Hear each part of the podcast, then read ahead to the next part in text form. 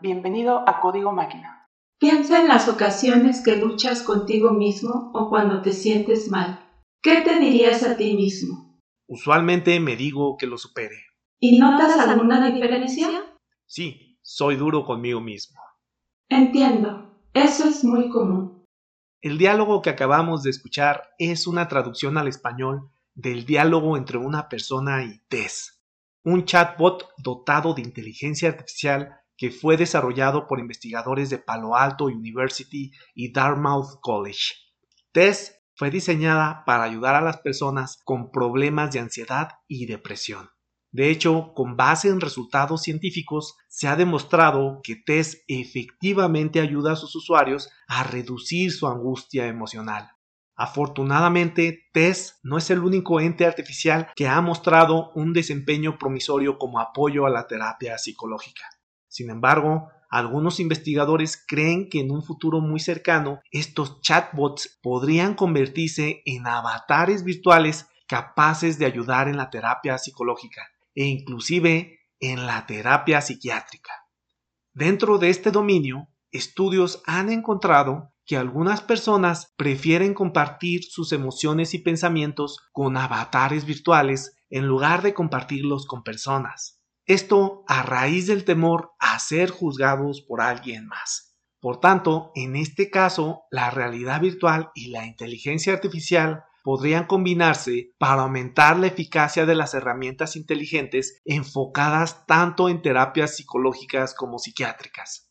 Al respecto, en años recientes se ha desarrollado un tratamiento llamado terapia del avatar, la cual ha sido utilizada para mitigar problemas asociados a la esquizofrenia. En particular, esta terapia ha resultado relativamente exitosa cuando se ha aplicado a personas que sufren de alucinaciones auditivas, es decir, a personas que escuchan voces, voces que en ocasiones son muy violentas.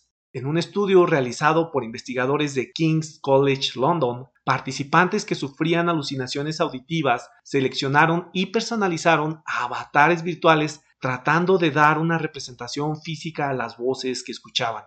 Además, les ajustaron el tipo de voz con el objetivo de mimetizar las alucinaciones auditivas.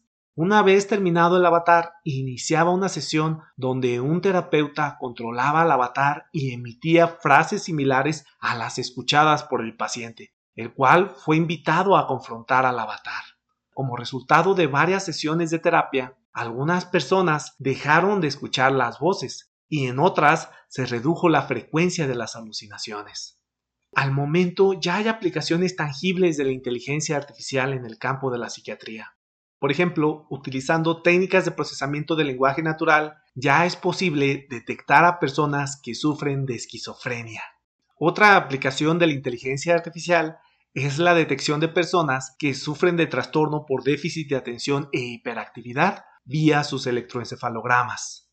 Es tal el avance de estas herramientas que una de ellas, además de promover que nos desahoguemos, llega a emitir opiniones por ejemplo, indicándonos que estamos viendo todo desde una perspectiva negativa.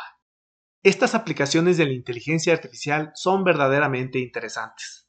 ¿Se imaginan conectándose a un servicio web para que su avatar los escuche, además de brindarles consejos de vida? ¿Cómo visualizan o diseñarían a su avatar? ¿Seguirían sus consejos? Yo antes de seguir los consejos de un avatar, al menos lo consultaría con otro avatar. No vaya a ser que alguno de ellos se equivoque.